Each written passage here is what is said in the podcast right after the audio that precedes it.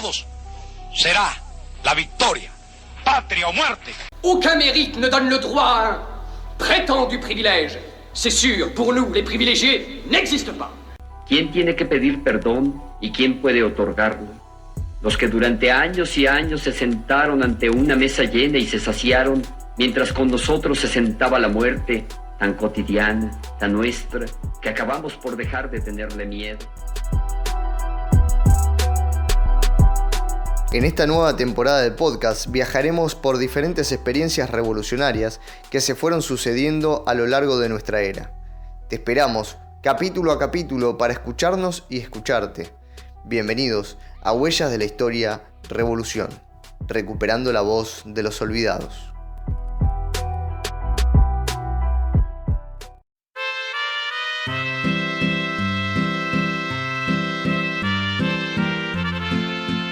Bienvenidos al quinto episodio de nuestro Huella de la Historia Revolución.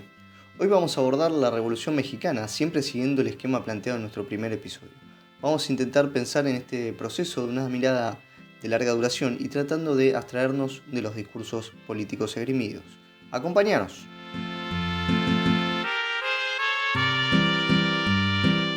México nace como nación independiente en la primera mitad del siglo XIX sin embargo, su consolidación se va a desarrollar a partir de 1850 con el enfrentamiento entre conservadores y liberales.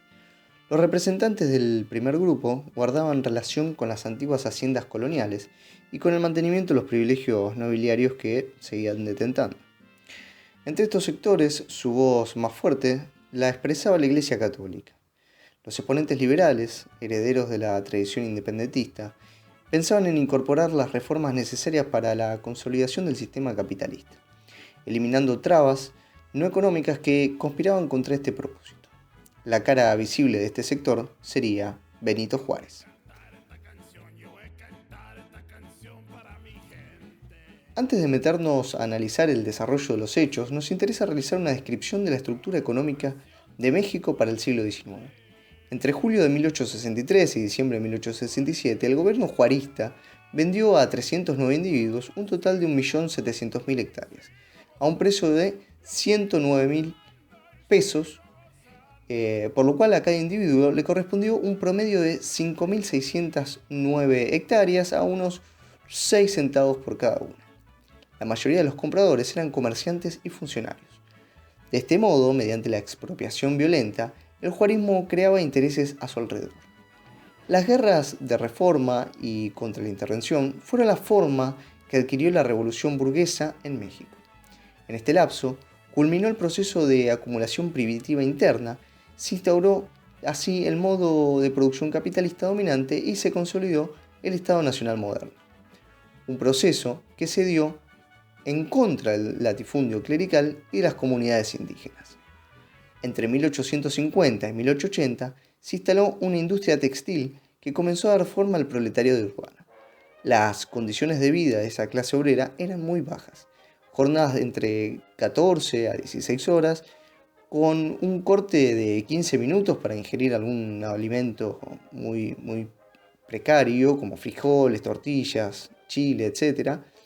Y el salario nominal era de 2 a 3 reales diarios, por lo cual los trabajadores eh, comenzaron a, instalarse en las adyacencias de las fábricas en casillas que eran vigiladas por la patronal.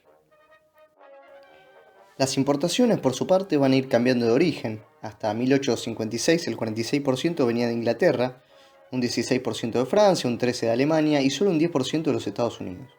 Estas relaciones irán cambiando y ya para 1872 vemos como el 36% siguen siendo de tierras británicas, mientras que el país del norte concentrará ya el 26% de las importaciones.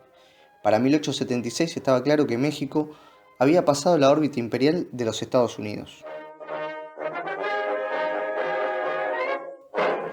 El proceso político que marcó la Revolución Liberal tiene sus orígenes en lo que se llamó el Plan de Ayutla, donde el general Álvarez se levanta en armas contra el régimen conservador en 1854 la sublevación tuvo el éxito esperado cuando en 1855 el dictador alemán renuncia y deja el poder a los liberales. Para 1857 se redacta una constitución liberal, que resulta muy radical para estos conservadores y algunos liberales moderados que comienzan a desconocer la Canta Magna levantándose en armas contra el gobierno. La lucha encarnizada produce la ruptura de la línea de sucesión presidencial, dejando en el poder eh, en las manos del presidente de la Corte Suprema de Justicia, Benito Juárez. La defensa de la Constitución llevará las guerras de reforma. Este enfrentamiento tiene muchos momentos, pero termina con la imposición final de Benito Juárez sobre sus oponentes y en una consolidación provisoria del Estado mexicano. Aplastada la, sedición en 1861, este personaje es electo como presidente para gestionar el gobierno hasta 1865. Sin embargo, a partir de la decisión de suspender el pago de la deuda externa contraída para poder solventar los gastos de la guerra, México será intervenido por las potencias acreedores, acreedoras, entre ellas justamente Francia, que en ese entonces era presidida, comandada por Napoleón III. Juárez va a convocar entonces a la Unidad Nacional contra el invasor y logra su expulsión final en 1867. Se convocan nuevamente elecciones para el periodo 1867-1871, de las cuales va a resultar reelecto Benito Juárez, pero apelando a técnicas fraudulentas tan comunes en las democracias censitarias de toda América. Esto va a quebrar al Partido Liberal en tres, entre juaristas, lerdistas y porfiristas, y se abre un nuevo periodo de anarquía de las cuales el Estado mexicano siempre sale vencedor. Para el periodo 1871-1875 es reelecto el presidente, lo que va a desatar nuevas rebeliones que únicamente van a llegar a su fin con la muerte de Juárez. Va a llegar entonces al poder Lerdo de Tejada para el periodo 1872 a 1876. Este último va a gobernar con mano dura hasta el momento de su intento de reelección, en donde se produce un vacío de poder ante el no reconocimiento que eh, produce el Poder Judicial. La situación será aprovechada entonces por Porfirio Díaz, que dará un golpe de Estado que lo consagrará como presidente en 1876. Termina entonces el periodo de enfrentamientos entre liberales y la consolidación final del poder estatal en manos del el nuevo presidente. El capitalismo ya podía entonces comenzar a pisar sobre bases sólidas para su desarrollo total. El porfiriato será entonces un período que se extenderá entre 1876 a 1911, cuando la Revolución Mexicana que estudiamos en este capítulo terminará acabando con la República Oligárquica. Este nuevo régimen tendrá eh, como objetivo consolidar el poder de la burguesía y del capitalismo mexicano. Hernando Córdoba, en su libro La Revolución y el Estado en México, nos deja ver cómo justamente el porfiriato fue una instancia necesaria de unificación nacional para el desarrollo capitalista. La extensión del latifundio burgués sobre la base de la apropiación de tierras de la iglesia y de las comunidades indígenas permitió la expansión de la frontera agrícola y la proletarización de grandes porciones de la población rural bajo el amparo de las leyes de colonización donde las compañías deslindadoras irían a delimitar tierras baldías y a atraer colonos. Por otra parte, el ingreso de capitales extranjeros en sectores estratégicos como ferrocarriles, comunicaciones, caminos y puertos fue fundamental para la incorporación al mercado mundial y a la modernización capitalista en lo que Hoffman eh, ha llamado la era del imperio. Sin embargo, el avance de la propiedad privada en el campo y la proletarización de grandes porciones de la población generaría el pasaje de la sociedad protocapitalista a una sociedad de masas. El Estado oligárquico dejaba de poder responder ante las demandas cada vez más crecientes de los explotados y desplazados del sistema. El enfrentamiento entre dos formas de producción distintas sería de resolver durante las presidencias de Díaz. Por un lado tenemos la hacienda capitalista de nuevo tipo, que fue resignificada durante la gestión de Benito Juárez, y la incorporación de los grandes terratenientes al mercado mundial y los monocultivos. Por otro lado, los antiguos pueblos o comunidades indígenas que habían sido delimitados por las autoridades coloniales españolas y que aún conservaban su forma de propiedad precapitalista. La forma de explotación de mano de obra había cambiado sustantivamente. Se pasaba a un sistema de pago de tributo en forma de trabajo compulsivo, a uno mm, económico más ligado a la lógica capitalista. Antiguamente los trabajadores de las haciendas encontraban su reproducción material en la comunidad, mientras que prestaban su mano de obra como pago de tributo a los hacendados. El avance del liberalismo en el gobierno impulsaba la apropiación y delimitación individual de las tierras comunitarias, expulsando violentamente o aislando a los miembros de las comunidades.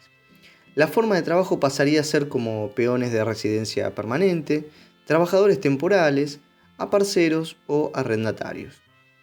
Todas formas proletarizadas de la mano de obra en el campo, eh, las poblaciones enteras eh, habían quedado sin su propiedad de la tierra y eso era justamente lo que irían a reclamar constantemente al porfiriato.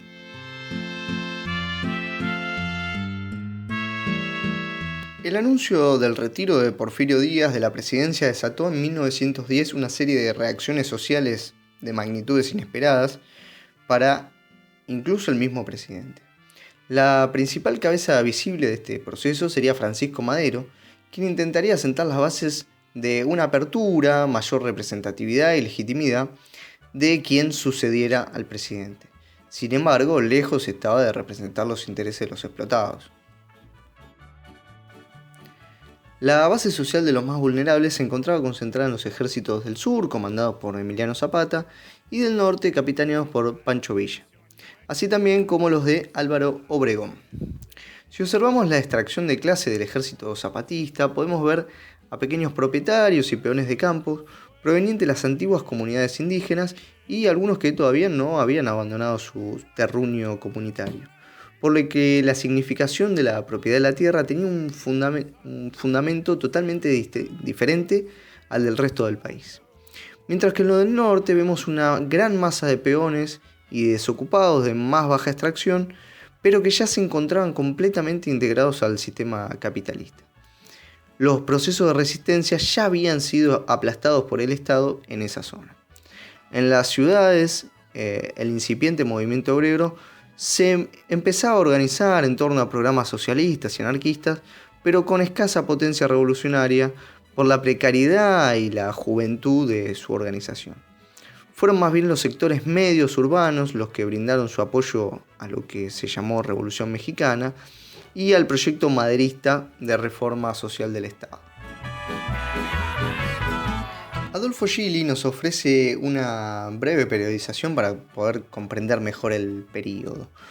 Un primer momento desde el plan de San Luis de Potosí en 1910 hasta la elección de Madero como presidente en 1911, luego desde el lanzamiento del plan de Ayala de Zapata hasta el golpe de Victoriano Huerta y el asesinato de Madero en 1913. Entre 1913, en marzo de 1913, con el Plan de Guadalupe y la batalla de, Zacatecas en junio de 1914, Chile identifica un tercer momento.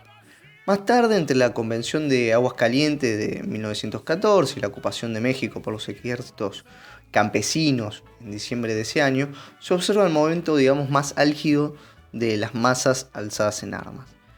Un quinto momento se observa desde las batallas del Bajío en 1915 hasta el Congreso Constituyente de Querétaro en donde se sanciona finalmente la Constitución de 1917. Se observa eh, un quinto momento en el cual la burguesía agrupada en ese entonces en torno a Obregón y Carranza hacen retroceder a las masas en armas. Apoyándose en la defensa de la Constitución, la burguesía avanza hasta lograr el triste asesinato de Zapata en abril de 1919. Finalmente, en 1920, ya derrotada el ala más radical zapatista y desgastada también el ala más conservadora de Carranza, será Álvaro Obregón quien capitalizará la revolución a su favor, inaugurando una nueva forma de ejercer el poder desde el Estado burgués. El proyecto zapatista, quizás lo más avanzado de la revolución, se reunía en torno a lo que se llamó Plan de Ayala, su programa, y el Ejército Libertador del Sur, su partido. La lógica de este movimiento consistía en expropiar los latifundios de hecho sin pasar por el control estatal, abriendo una instancia de reclamo a posteriori.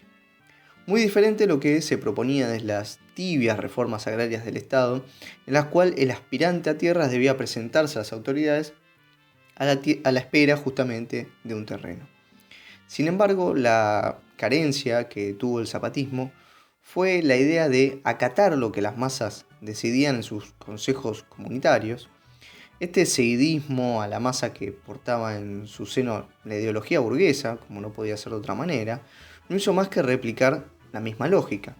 El reparto de tierras comunitarias tenía la mirada ciega en expulsar a la burguesía agraria latifundista que se expresaba en las haciendas, sin una organización sólida. Tal es el caso de las comunidades que se rehusaron a seguir con la producción de caña de azúcar porque consideraban que era una producción propia de los hacendados y del gran capital, que esta, esta imposibilidad de seguir con este, esta plantación eh, le quitó grandes ingresos que terminaron debilitando la compra, por ejemplo, de insumos para el combate. La ausencia entonces de una dirección, de una vanguardia obrera, que fijara objetivos hacia adelante, terminaron por consolidar una resistencia, digamos, ciega, que no hacía más que replicar formas de propiedad privada de la tierra o incluso precapitalistas. El repliegue del zapatismo y su desmoronamiento final a partir del asesinato del líder demuestran justamente esta mirada. El resultado final de la Revolución Mexicana terminó por ser de un amplio reformismo que cubrió varios campos. Primero, la transformación de las relaciones de propiedad poniendo las tierras bajo el control absoluto del Estado, bajo el entramado ejidal con el artículo 27 de la Constitución de 1917. En segundo lugar, la reivindicación de la riqueza del subsuelo para el Estado, Luego la organización de un sistema jurídico-político de conciliación de clases con el artículo 123 de esa constitución del 1917.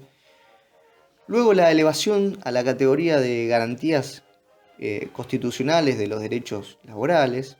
Y por último la organización del Estado fuerte con poderes extraordinarios prácticamente permanentes. Este esquema planteaba el control de las masas por parte del Estado. El reparto de tierras tenía como objetivo arrebatarles el soporte a los ejércitos campesinos de Zapata y de Villa. Un ejemplo de esto es la ley agraria sancionada en 1915 por el presidente Venustiano Carranza, que bueno, iría un poco en este sentido. Más aún, la sanción de la nueva constitución terminaría por liquidar la, la revolución en este sentido. Efectivamente, esta, constitución de 1917 establecía, entre muchos otros puntos, que el Estado se conformaría como árbitro entre la relación entre el capital y el trabajo, desde el Departamento de Trabajo y los tribunales de trabajo. Estos órganos eran los encargados de decretar la legalidad o ilegalidad de las huelgas, por ejemplo. Estas instituciones terminaron ligando definitivamente al movimiento sindical al Estado y reduciendo en gran medida la independencia, independencia de clase.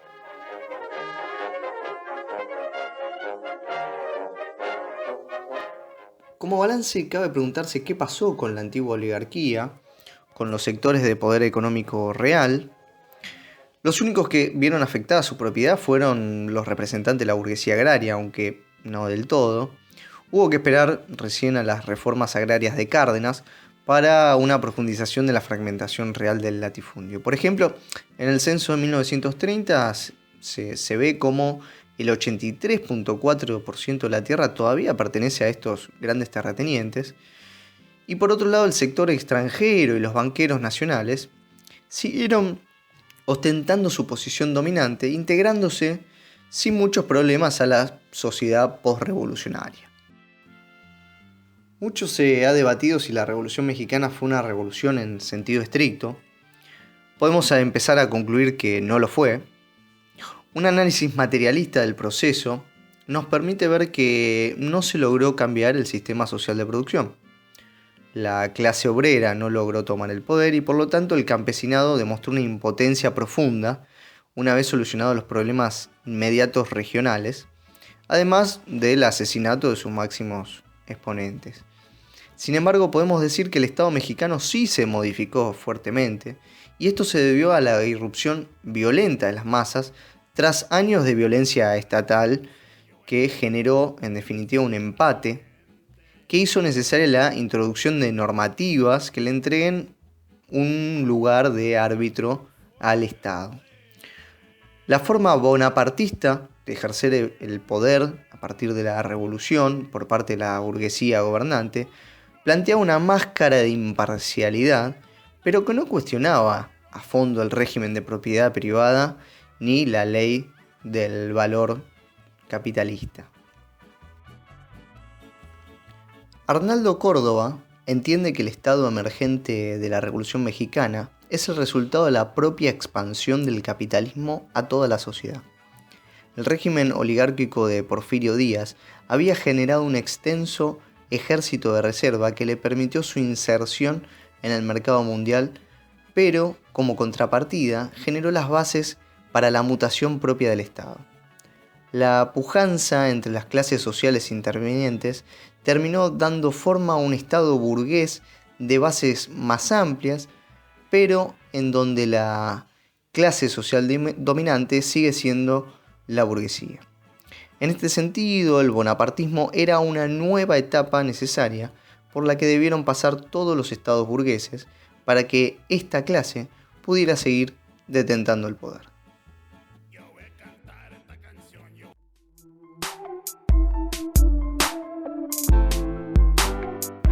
Del otro lado del mundo, los obreros que habían acorralado a la autocracia de su país en 1905 irían a rebelarse nuevamente contra la cabeza del Estado, el zar. Serán los rusos quienes, acuciados por la Gran Guerra, tomarán el destino en sus manos y tomarán definitivamente el cielo por asalto.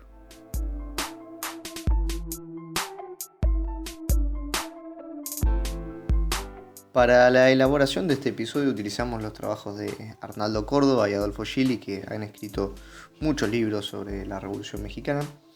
Así que los invitamos a consultarnos por medio de las redes sociales por cualquiera de estos textos.